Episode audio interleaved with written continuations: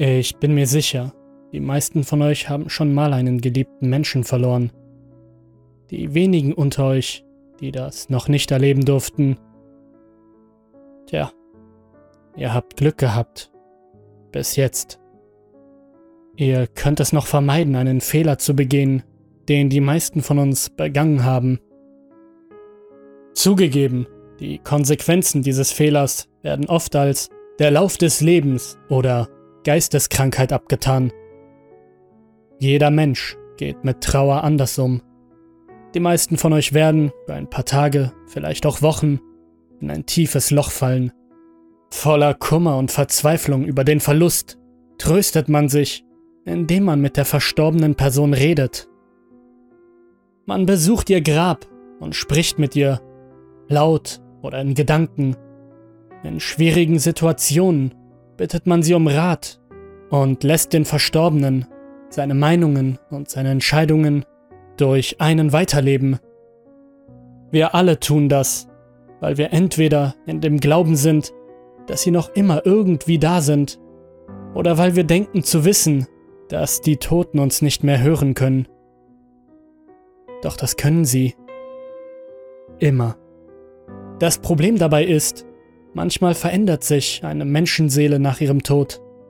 Sie könnte sich zum Beispiel entscheiden, euer stiller Begleiter zu werden und direkten Einfluss auf euer Leben zu nehmen.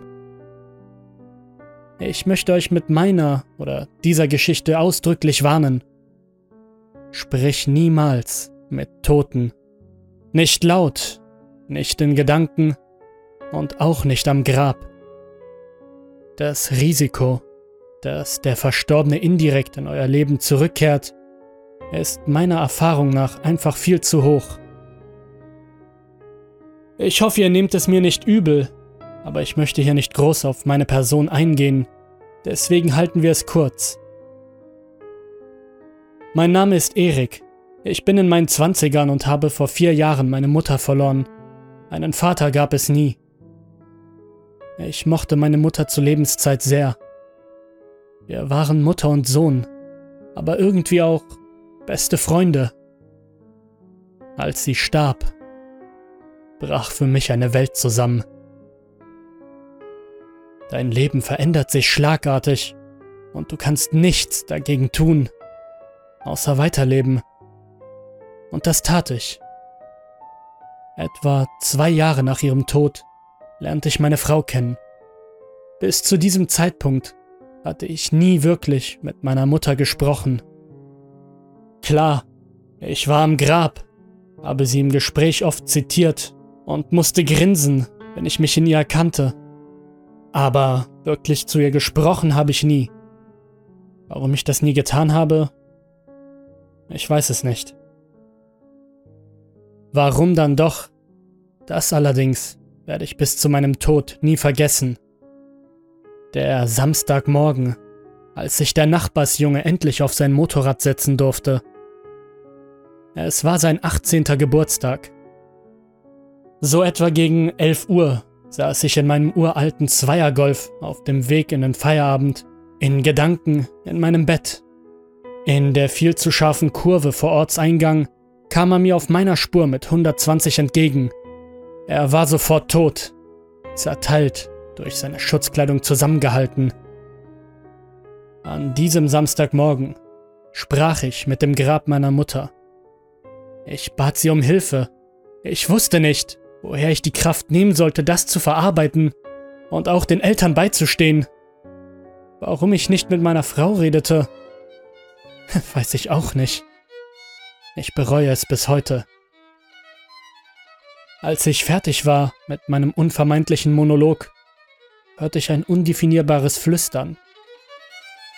Ich tat es damals als Versagen meiner Nerven ab. Dennoch ging es mir danach besser. Viel besser. In den nächsten Tagen redete ich immer öfter mit ihr, oft für mich in meinen Gedanken. Manchmal gab sie mir Antworten, die ich bis vor kurzem immer als Einbildung abtat. Ab da schien mich das Pech irgendwie zu verfolgen. Mehr als ohnehin schon. Vielleicht fiel es mir deswegen nicht gleich auf.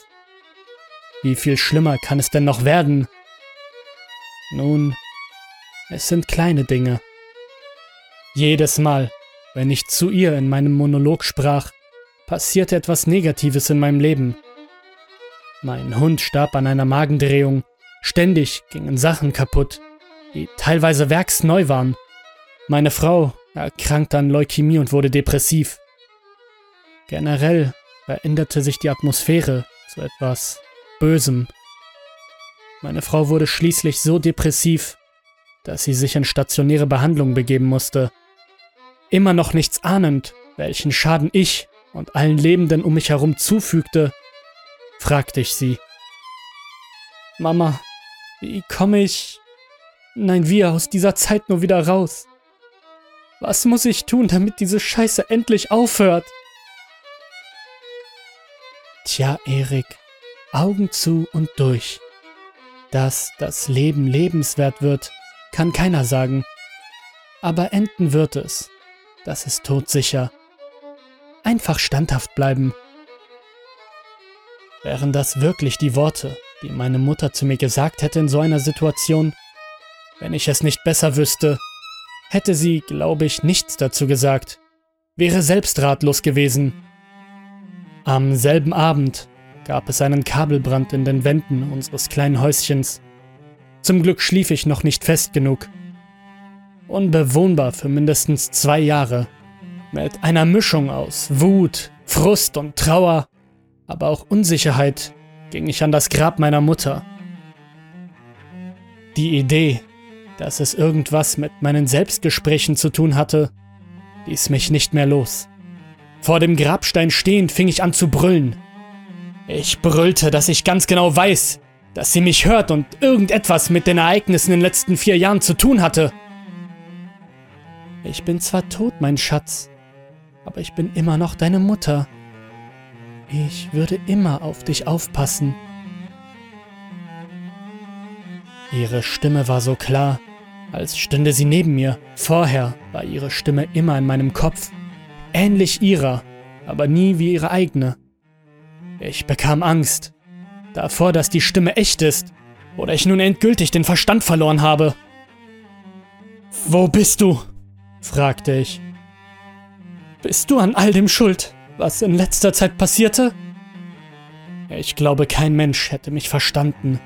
So dünn und zittrig war meine Stimme in dem Moment. Ach Schatz, zwei Jahre hast du die Atemluft nicht an mich verschwendet.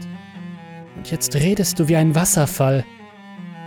Ja, für diese Lebenslektion bin ich verantwortlich. Es muss sein. Schließlich hast du mich ja auch um Hilfe gebeten. Die Antwort ließ mich in Schock fallen. Ich brauchte ein bisschen, um mich wieder zu fangen und einen Antwortsatz zu formulieren. Meine Mutter würde so etwas nie tun, was auch immer du bist. Dieser böse Geist oder was auch immer aus ihr geworden ist, unterbrach mich. Die Stimme war definitiv nicht in meinem Kopf. Du hast mit mir gesprochen. Weißt du, Nachdem ich gestorben bin, ist mir einiges klar geworden. Das Leben ist die Hölle auf Erden und man erträgt es nur wegen der kurzen, vermeintlich schönen Momente. Aber seine ganze Last, all das Elend, das einem widerfährt, trägt man bis zum Ende mit sich.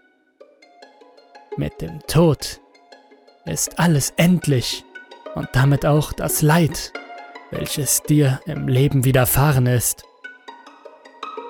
Ich tue das alles nur, weil ich dich so liebe.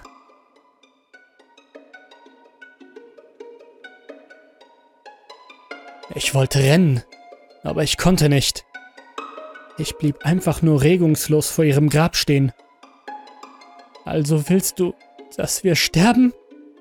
Ich und meine Frau?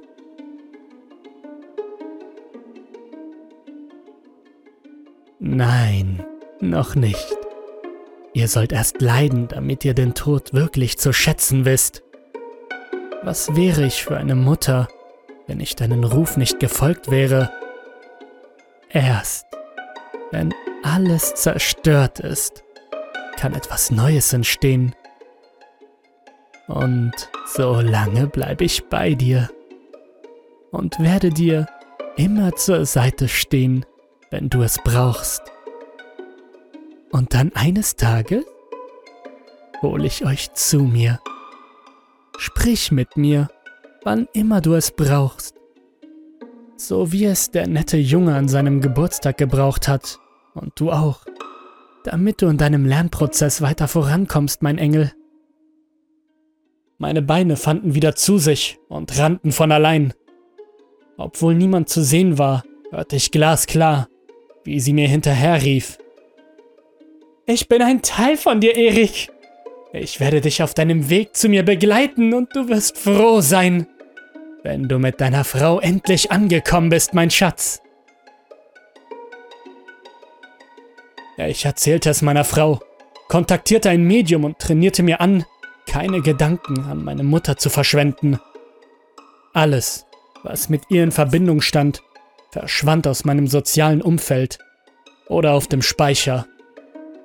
So wie es aussieht, funktioniert das mit der Kommunikation nur durch den Lebenden. Ich hörte ihre echte Stimme nie wieder. Und auch das Pech legte sich langsam.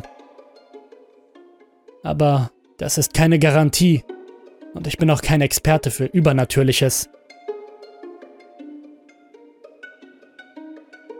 Meine Frau erholte sich von ihren Depressionen und konnte endlich nach Hause in unsere neue, temporäre Wohnung.